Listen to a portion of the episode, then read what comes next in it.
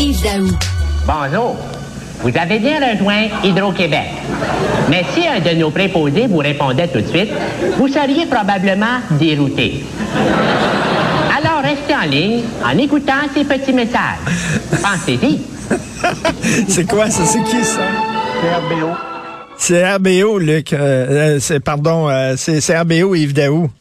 Salut, ça va? Salut, très bien. C'est très drôle, très drôle. Bien sûr, Hydro-Québec, euh, pas si pressé de commencer à, approvisionner le Massachusetts. Hey, Richard, tu sais, dans le fond, là, dans le sketch de, de, RBO, il parle de dérouté. Ben, écoute, je sais pas, moi, là, depuis, ça fait quoi, deux ans qu'on suit vraiment attentivement Hydro-Québec par rapport à leur stratégie. Moi, je comprends plus rien, Richard. Éric Martel, quand il était PDG, rappelle-toi, il avait parlé de la spirale de la mort. Il s'inquiétait pour les revenus, euh, les profits d'Hydro-Québec. Il disait, on a trop de surplus.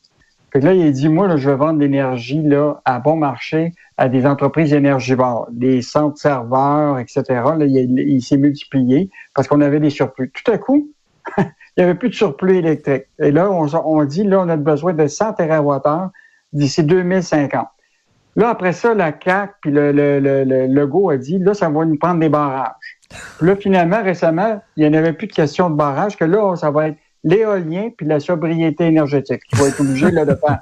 Après ça, là, aujourd'hui, hier, on apprend que finalement, les contrôles américains, là, écoute, si on réussit, si on ne faisait pas celui de, du Massachusetts, là, on, on a dit Hydro-Québec fait ce qu'elle a à faire pour honorer ses engagements, parce que tu sais, ce contrat-là, euh, avec Massachusetts, là, qui euh, pour 20-25 ans, là, euh, il n'est pas encore assuré à cause de la controverse avec les environnementalistes, a dit, nous autres, on va respecter, on en fait pas plus pour le gagner, ce contrat-là. Donc, déjà, tu vois, là, que ben sont en train de mettre la pédale douce en disant, finalement, là, a dit, le message aux Américains, c'est que si vous décidez, pour une raison ou une autre, que ce contrat-là va pas de l'avant, nous autres, on a mis l'autre application pour cette électricité-là. Donc, tu vois très bien là, que même avec les contrats avec les Américains, ça branle dans le manche. En plus de ça, tu as une PDG qui quitte alors qu'on est en, elle a des plans de réorganisation, de, de toutes sortes de... Le travail n'est même pas fini, puis elle quitte, puis là, on est obligé de trouver un PDG. Puis là, imagine-toi la goutte qui déborde ce matin, Richard. C'est l'inflation. Tu sais que ben oui. les Québécois, c'est 3% mais les dirigeants, ils ont eu des ben augmentations de 40 euh, l'année passée. moi, là, la stratégie de Hydro-Québec, là, je comprends Mais tu sais, une augmentation euh, des bonnies, c'est un monopole. Tu pas le choix si tu veux avoir l'hydroélectricité, l'électricité chez toi, tu dois te brancher à Hydro-Québec. quand même. après ça, ils se donnent des bonnies quand les, les ventes. Euh, tu sais, ils, ils prennent d'un côté la sobriété énergétique, faut que tu prennes ta douche à l'eau froide, faut pas que tu dépenses trop d'électricité, mais de l'autre côté, quand ils atteignent des ventes records, ils sont tout contents puis ils se donnent des bonnets. Ils parlent des deux côtés de la bouche. Non, ça marche pas. Puis imagine-toi, Richard, il y a un euh, PDG d'une des divisions qui s'appelle ILO, qui s'appelle Sébastien Fournier, qui a été euh, complètement congédié. Ben, il a eu le droit à une indemnité de départ de 200, 312 000 en plus, il a eu le droit à une prime de rendement pour son année 2021. Vraiment? non, là, c'est, écoute, c'est, c'est, vraiment. Je pense que le prochain dirigeant, le PDG de cette compagnie-là, de, va devoir vraiment là, ben porter ses culottes puis faire le ménage là-dedans. parce que là, un, on comprend rien dans la stratégie. Euh, puis là, évidemment, bon, Pierre Fitzgibbon va tout nous expliquer ça un jour.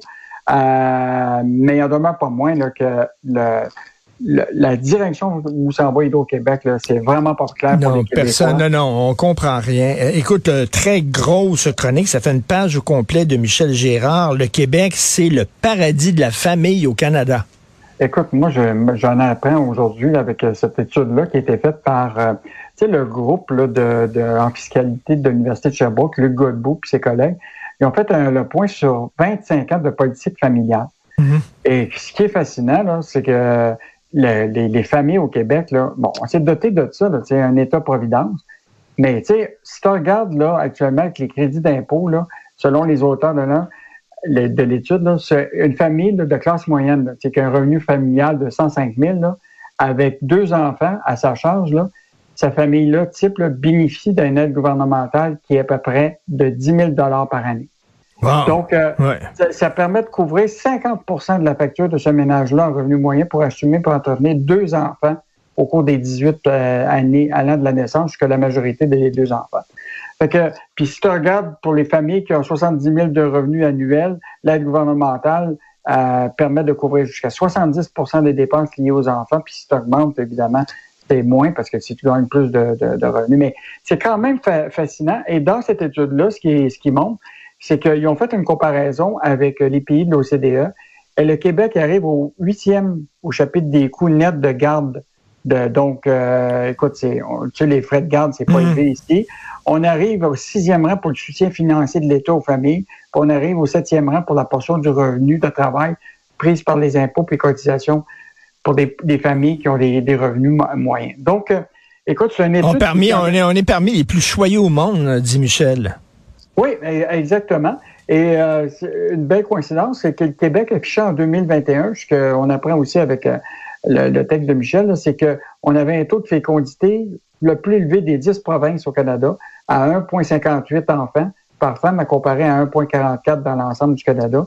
Moi, j'ai jamais compris ce que c'était 1,58 enfants. Mais je sais pas, c'est un peu bizarre. C'est peut-être une partie de l'enfant qui joue aux jeux vidéo. Mais, oui, c'est ça. C'est un, ado. 1,58 d'enfants, c'est un ado. On appelle ça un ado. Mais, mais il dit qu'il y a un gros bémol, c'est que les, les, familles vulnérables, dès qu'elles ont une, petite augmentation de salaire, elles sont fortement euh, pénalisées. Non, c'est ça. Euh, bon, évidemment, la, question, c'est aussitôt que tu as une portion un peu plus élevée des allocations, tout ça, puis tes crédits d'impôt, ben, tu te fais rattraper de l'autre côté en ponction fiscale. Euh, mais ça, c'est, c'est un moment, qu'est-ce que tu veux?